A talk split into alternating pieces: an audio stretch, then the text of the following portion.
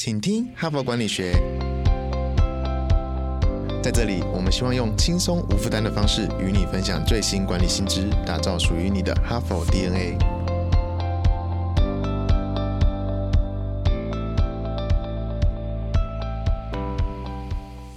好，各位听众朋友，大家好，欢迎回到我们的节目，我是代班主持人，哈佛商业评论全球繁体中文版的副主编，我是敦化。在节目开始之前，我要跟大家小小抱歉一下，我呢前一天很临时的去拔了一颗牙，所以我今天可能讲话有一点口齿不清，大家就稍微包涵一下哦。好，我们再回到节目的内容，我们哈帕在近期有很多的主题啊，都跟个人切身的职场困境有关。比方说提高专注力啊，或者是向主管提反对意见，还有时间管理、提高生产力等等。相信哦，这些都是每一个人每天在努力克服的问题。我身边也有朋友跟我说啊，听完你们这几集，我真超有感的。那这里也请大家多多留言给我们，让我们的努力更有方向、更聚焦、更能帮大家解决问题。好，我们这个礼拜的主题呢，也是要来谈一个很多人都会很有感的议题，或者说十分头痛的议题。我觉得有可能，我一说出来哈，会一秒 惹怒上班族。大家听到都会觉得啊，不要提，不要，我不想要提这个问题啊。那到底是什么主题呢？就是我们来开会吧。好，如果我请大家回忆一下，最近有没有什么开会的经验，让你觉得充满活力、收获满满、超开心的？我觉得可能我今天录完这集节目啊，大家都还想不到。但是如果我问大家，最近有没有什么开会的经验，让你觉得？身心俱疲，浪费时间，不知道自己在干嘛。大概很多人就会跟我讲说：“哦，就我刚开完的那个啊，我刚开完那个会就这样子。”不要说一般的员工很讨厌开会，其实主管阶级也不喜欢开会，尤其是如果你阶级越高，越需要进行决策那种层级，可能你的那个工作行程表啊，都是被会议塞满的。这行程表打开了，就是从这个会议室移动到下一个会议室。我们在这个节目刚播出的第五周，有点久以前了，就是在第五周的时候，我们有分享过一篇文章，叫做《执行长的时间管理大法》。在这个文章里面有提出一个研究数据哦，就提到说，执行长们平均每周要开三十七个大大小小的会议，有百分之七十二的工作时间都在开会。这数字听起来真的是太夸张了，等于是你一整天去上班，可能只有吃饭。跟休息时间扣掉之后，几乎都在开会。那这些会议如果是说真的是充满效率，大家可能还不会这么讨厌。问题就在于，我们大部分的会议呢，就只是一群人象征性的坐在一起，召开会议的人不答一个消息，或者是提出一个问题，只有几个关键的人物在发表意见，其他人呢就低头做自己的事情。我这样讲，刚刚这个画面，大家是不是觉得哦，都浮现在脑海里面历历在目？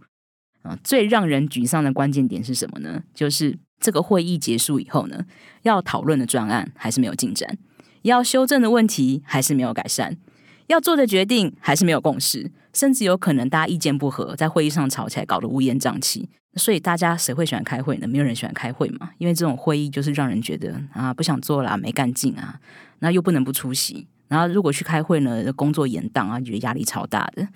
那到底有没有一些会议会让人很想要开呢？比方说开完之后觉得哦很振奋，很有收获，而且我的工作进度还推进了。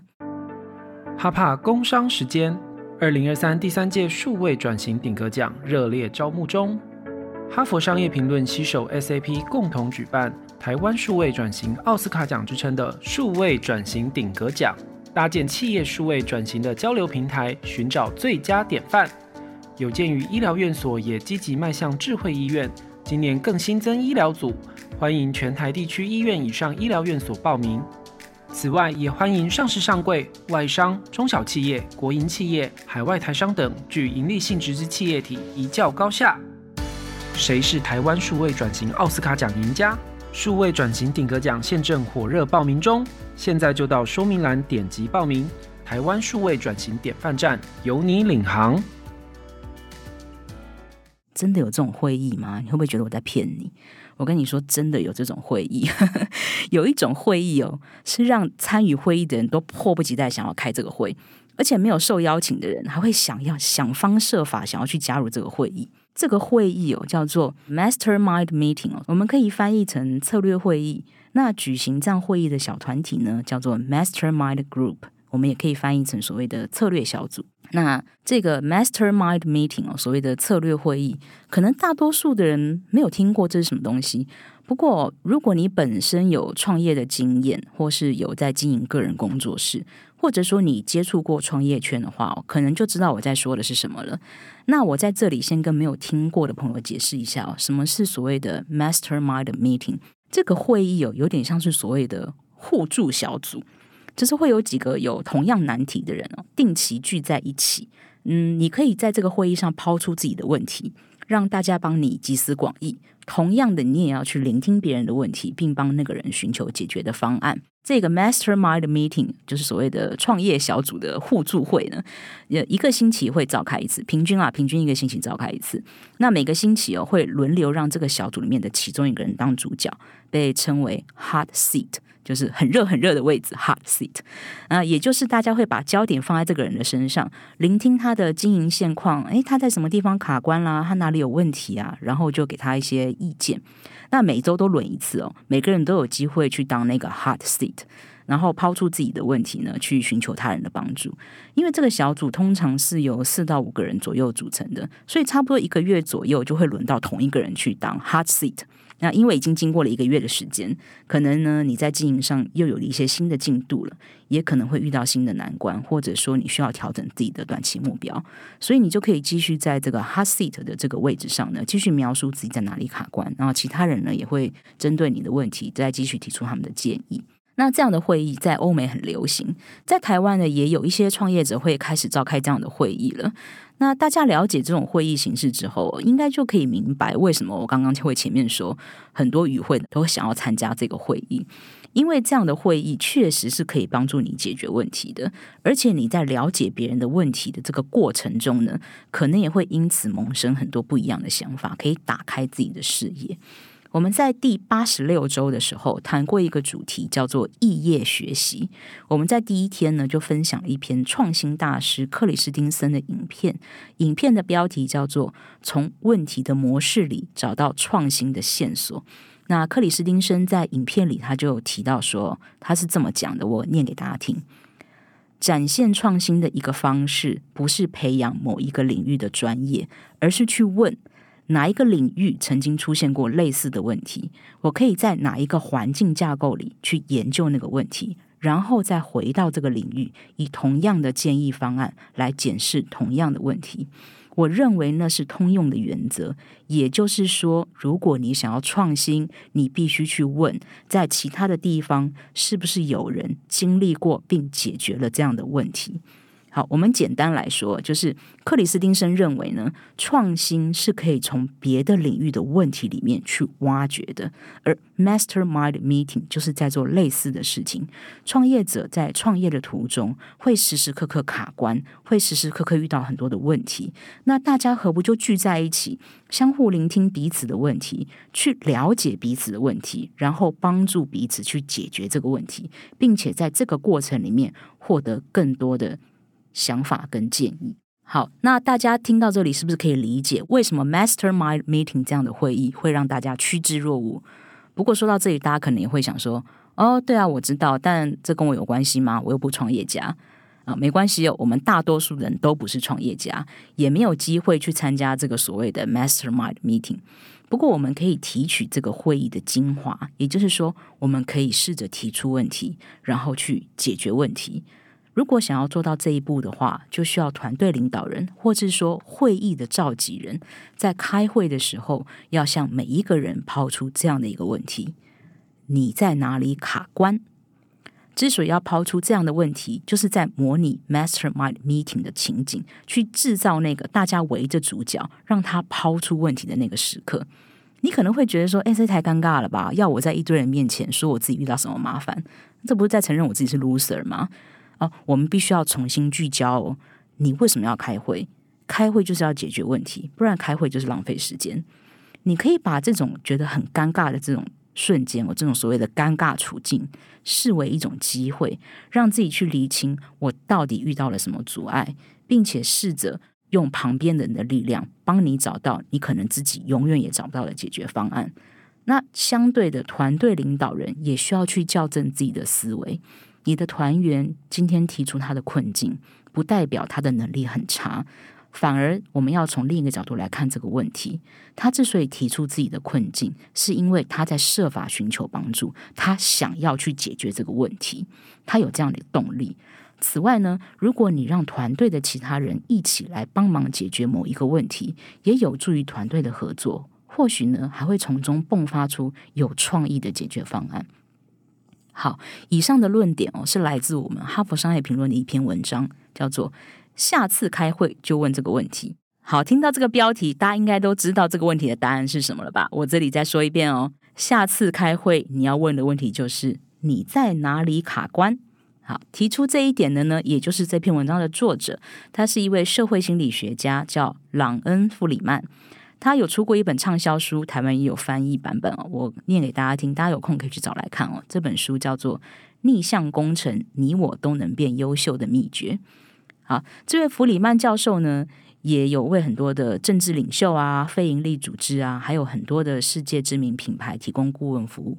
他也是一间学习和发展公司的创办人哦。这间公司叫做 Ignite Eighty，这个 Ignite 就是所谓的点燃、激发。叫这个名字呢，就是我们可以了解到说，这间公司主要提供的服务呢，就是提供实际的策略，帮助人们可以更健康、更快乐、更有生产力。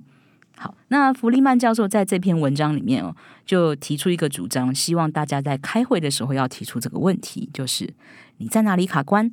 他在文章里面就提出了，如果你在开会的时候提出这个问题呢，有以下几点好处，让我们一条一条来看。然后第一点就是可以减少拖延的问题。我们为什么会在工作上想要拖延呢？除了工作内容很无聊不想做以外，还有一个很重要的因素。就是有某一件事情，我们一时也不知道该怎么处理，出于逃避的心态，就把这件事情放着，先去做别的事情。那如果我们可以知道该怎么排除这个障碍，并且获得有效的方案去解决它的话呢，我们自然就会有动力去把这个工作给继续做完了。好，所以让我们想象一下，如果你的团队知道在开会的时候，他会被问你在哪里卡关，那。他在开会之前呢，就会先自我反省，去深入思考我的工作哪里有问题，有哪里处于这种不晓得该怎么推进的状态，然后他就可以在会议中进行提出，大家也可以给他帮助。所以鼓励大家在会议中提出我哪里有问题，让大家集思广益去解决这个问题，就可以减少大家在工作拖延上的情况了。好，我们来看第二点好处，就是强化韧性。这个韧性呢，也可以称之为复原力，就是指我们在遭遇逆境的打击之后，仍然可以恢复原样的能力。为什么提出你在哪里卡关这个问题，可以提升大家的韧性呢？通常我们在遇到逆境的时候，如果这个逆境来的出其不意，我们措手不及，信心就会受到动摇，觉得应该是我能力不足，所以我克服不了。但反过来说，如果我们已经预期会有逆境发生，而且我们心里有底，知道我自己不是独自在面对这个挑战的话，我们就会更有信心可以度过逆境。相对的，我们的韧性也会得到强化了。好，我们来看第三点好处：加深信任感与安全感。在每一个团队的成员都回答所谓关于卡关的问题之后。呃，其他的成员也要发表自己的意见，就像我们前面说到的那个 mastermind meeting 一样，就是一个人要提出自己的问题，其他人要帮他想办法嘛。那其实这样就可以在自然而然去促成团队成员彼此相互指导，呃，去发现哦，你擅长这个，哦，我擅长这个。那这样的做法呢，自然而然就会培养团队的合作关系。此外哦，就是鼓励大家很坦诚的去面对自己的问题点哦，也可以在团队之中去加强大家的心理安全感，让同事之间的对话更真诚。所以鼓励每一个人提出自己的问题呢，不只能够推动工作的进展，也可以创造出团队的凝聚力。好，我们来看第四点，找出隐藏的根结。也许会有一些人哦，你每次问他你在哪里卡关，他就说哦我没有，我很好。那没有卡关就是好事吗？诶，不见得哦。你想想看，我们都不可能每天过得一帆风顺，怎么可能会有工作总是很顺利呢？所以，如果有人总是跟你回答说“哦，我很好，我没有卡关”，通常就是两种情况：一个是他的工作内容真的太简单了，丝毫没有挑战性，也没有学习性，所以他没有遇到任何的关卡；第二个情况就是他不想跟你说。那无论是哪一种情况，都很值得你跟这个员工好好的去谈一下，了解他的工作状况出现了什么问题，也许从中就隐藏着非常关键的问题，需要你等你去发现。比方说，这份工作内容真的太简单了，根本就激不起他工作的热情。他现在正处于在职离职的情况哦。那也有可能是这个员工对团队缺乏信任感，或者他性格就是很害羞，他不晓得要怎么表达自己的问题。更有可能一个比较极端的原因是，他可能遇到什么特殊的状况，让他没有办法在大众面前求助。比方说，他可能遇到霸凌，或者说他可能遇到一些。不太好的一些职场的问题，需要你去帮他解决。不管是什么样的状况，我都需要你好好去跟这个员工谈一谈。所以，如果有个员工每次都跟你说我很好，反而需要你多多关注他哦。OK，好，我们来看第五个要素，就是为成长增添动力。我们在前面有提到，要在大庭广众之下坦白自己哪里有困难，可能会让人觉得很尴尬，觉得啊，我是在承认我是卤蛇吗？所以领导人自己要先摆正思维，也要让团队的成员知道，提出问题并不是一件很可耻的事情。这也就是为什么文章的作者弗里曼建议大家提出的问题是：你在哪里卡关？诶，你有注意到他用词的有什么特别的地方吗？注意哦，他不是要你去问。你觉得你哪里不行？你觉得你哪里没办法？你觉得你哪里做不好？他都不是用这些问题，他用的问题是你在哪里卡关？诶，这有什么不一样吗？如果你今天问一个人，你觉得你哪里不行？